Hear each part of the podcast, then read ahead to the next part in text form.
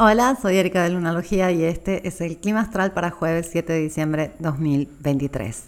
Luna transita por Libra y se va a quedar aquí hasta el viernes, así que vale la pena aprovecharla ya que estamos un poco más dispuestos a mediar, estamos como más carismáticos, conectamos, eso está bien después de que Venus se fue de Libra, nos va a faltar un poquito esa energía, así que aprovechémosla ya que nos espera un fin de semana con luna negra en Escorpio y eso, digamos que este, no es eh, como lo más ameno para las relaciones. Viene bien, Escorpio es una energía muy poderosa, nos este, permite realmente conectar con las profundidades, con la verdad, nos permite transformarnos, realmente empoderarnos, fortificarnos. Es hermosa esa energía, pero eh, es mucho más agradable para las interacciones la energía libre. Entonces son un par de días donde hay mucho cansancio, va a seguir estando presente el cansancio, pero eh, todavía eh, somos más suavecitos de lo que vamos a hacer el fin de semana. Entonces aprovechemos. Luego nos ayuda muchísimo esta conexión que hace hoy Mercurio con Júpiter. Mercurio está yendo muy despacio, en seis días va a empezar a retrogradar, entonces eh, una alineación que dura poco, normalmente dura aproximadamente medio día, se siente bastante, máximo un día.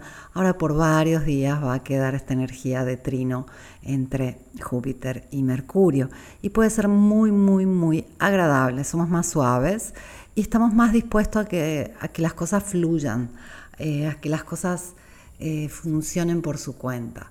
Y mm, tenemos esta gran eh, como presión constante eh, que es invisible a, nuestros sentidos, que tiene que ver con todo aquello que aprendimos cuando éramos niños y con lo que algunos llaman el deber ser.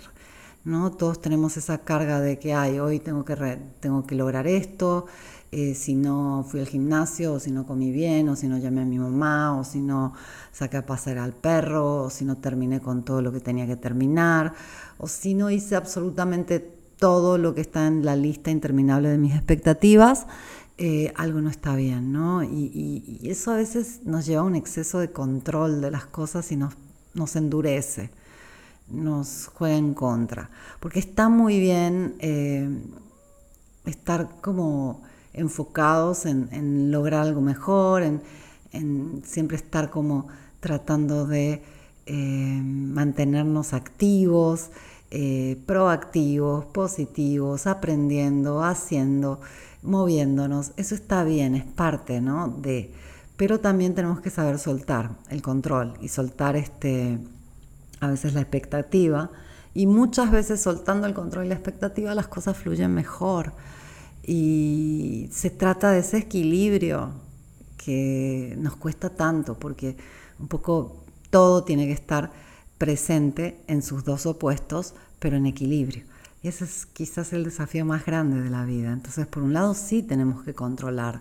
Yo creo que un ejemplo que hago siempre es si yo no controlo mi boca, no estaría hablando. Entonces, un poco de control lo necesitamos, pero al mismo tiempo necesitamos saber relajar, soltar, entender que las cosas van a un ritmo, ¿no? Y hay que bailar a la música eh, que suena. Hay que seguir el ritmo de la vida.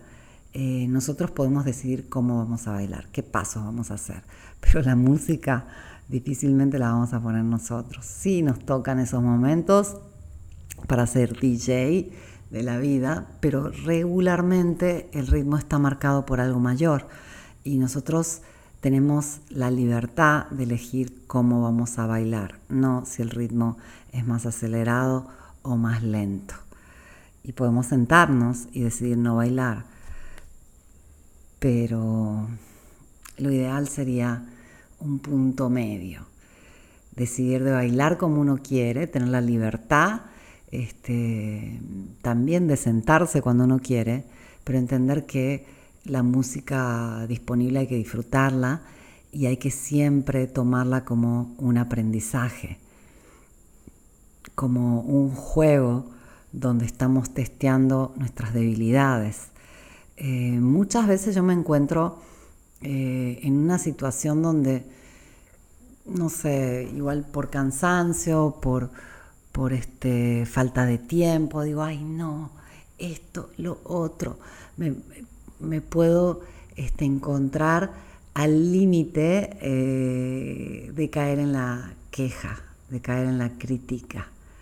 Y me observo y digo, oh no, ouch, me siento una caricatura de mí misma, sinceramente.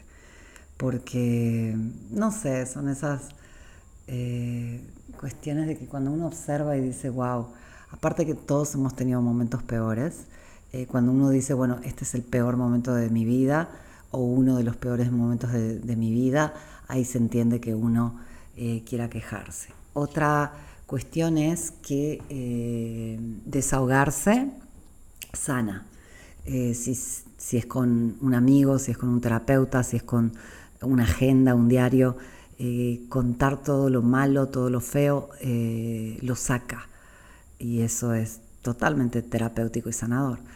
Yo me refiero a otra cosa. Yo me refiero cuando estamos en ese mood, en ese estado eh, crítico, ¿no? Y, y no está prohibido, no es que esté mal, pero no queremos vivir de esa forma porque vamos a traer aquello en lo que nos estamos enfocando. Entonces yo me paso el día enfocándome en lo que no me gusta, realmente estoy eh, activando constantemente y, atrayendo y, haciendo más grande aquello que no me gusta. Entonces, acá es donde hay que tener un poquito de cuidado. Yo siempre siento que tengo que estar muy alerta, eh, más que nada porque es una cuestión de actitud. Y te diré la verdad, la mayor parte de las veces que me encuentro en un día donde mm, caigo en la crítica o estoy así no tan positiva, en mi caso suele ser que no comí bien el día anterior, que comí muchos azúcares o, algo, eh, especialmente para mí suele ser la comida, para otras personas este, puede ser un exceso de trabajo, puede ser tal vez este, un momento igual eh, donde están absorbiendo mucha toxina del ambiente. Eh, recuerda que las emociones eh, negativas también son toxinas en el ambiente. O sea, si yo estoy con alguien que está muy estresado, está desprendiendo de su cuerpo un montón de cortisol y yo voy a estar inhalando ese cortisol. Es más, si lo abrazo, el cortisol que tiene en la piel se va a mi piel y, y no solo es una cuestión de frecuencia, ya es una cuestión de química. Las hormonas son químicos y los desprendemos en el aire. Entonces hay muchas cuestiones que nos pueden poner así. Entonces tenemos la libertad de estar así, no es que esté mal, el tema es que eh, tenemos el poder de cambiarlo y deberíamos usarlo siempre, porque podemos eh, salvarnos no solo de un mal rato, de una mala tarde, una mala mañana, sino de una, toda una serie de situaciones que se desarrollan de eso. Si yo estoy negativa, eh, me van a ofrecer algo y quizás no responda bien, o va a suceder algo un poco conflictivo y, yo puedo hacer que de algo chiquito se haga algo enorme. Eh, tenemos que tener en cuenta que, toda acción, toda respuesta tiene eh, un efecto, todo, todo, tiene un resultado. Entonces cuando nosotros estamos con la mente amplia, tranquila, positiva, optimista, toda ocasión, hasta esos pequeños conflictos pueden llevar a cosas muy buenas, a resultados muy buenos. Mientras eh, viceversa, si yo estoy negativa, criticona, toda situación, hasta una situación positiva, puede llevarme a resultados negativos, porque yo puedo responder de forma negativa o puedo reaccionar de forma negativa, sin pensarlo, sin querer, pero como estoy en ese estado es lo que voy a activar y entonces voy a tener un desarrollo, voy a tener un resultado negativo. Y así se decide toda nuestra vida.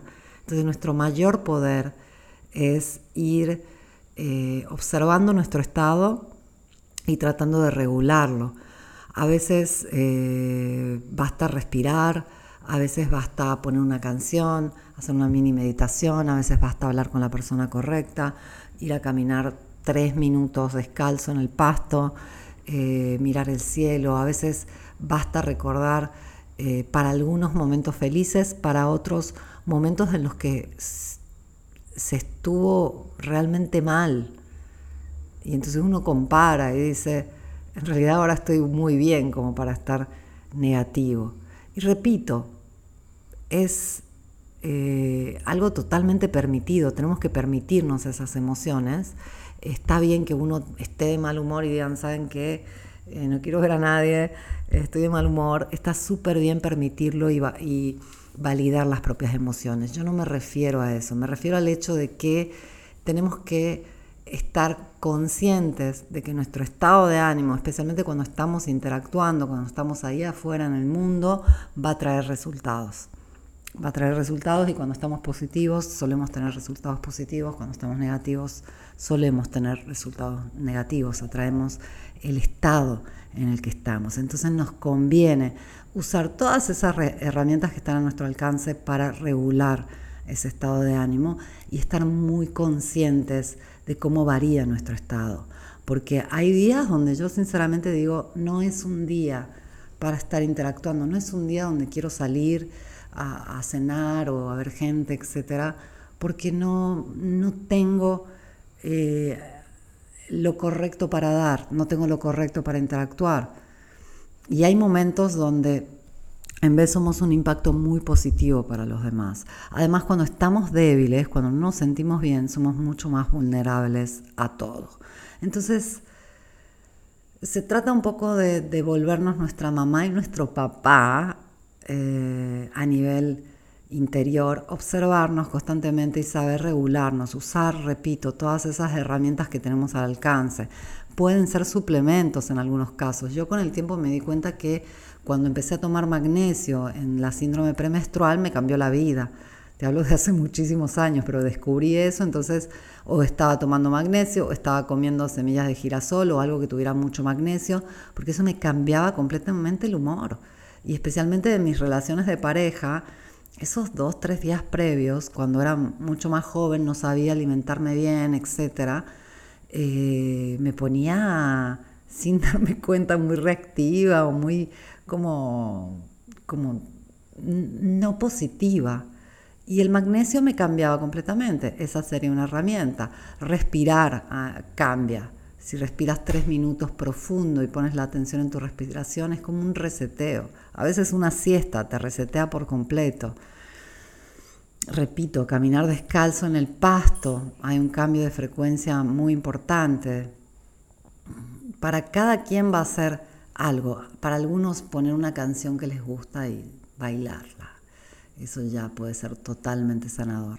Entonces, tratemos de usar esta alineación Mercurio-Júpiter de la mejor forma, porque repito, ya lo dije en el clima astral de la semana, es positiva, es optimista, es alegre, pero para aquellos que eh, por algún motivo están orientados eh, un poco a la crítica o al pesimismo, eh, puede traer más de eso y no nos conviene. Usémosla realmente para lo bonito.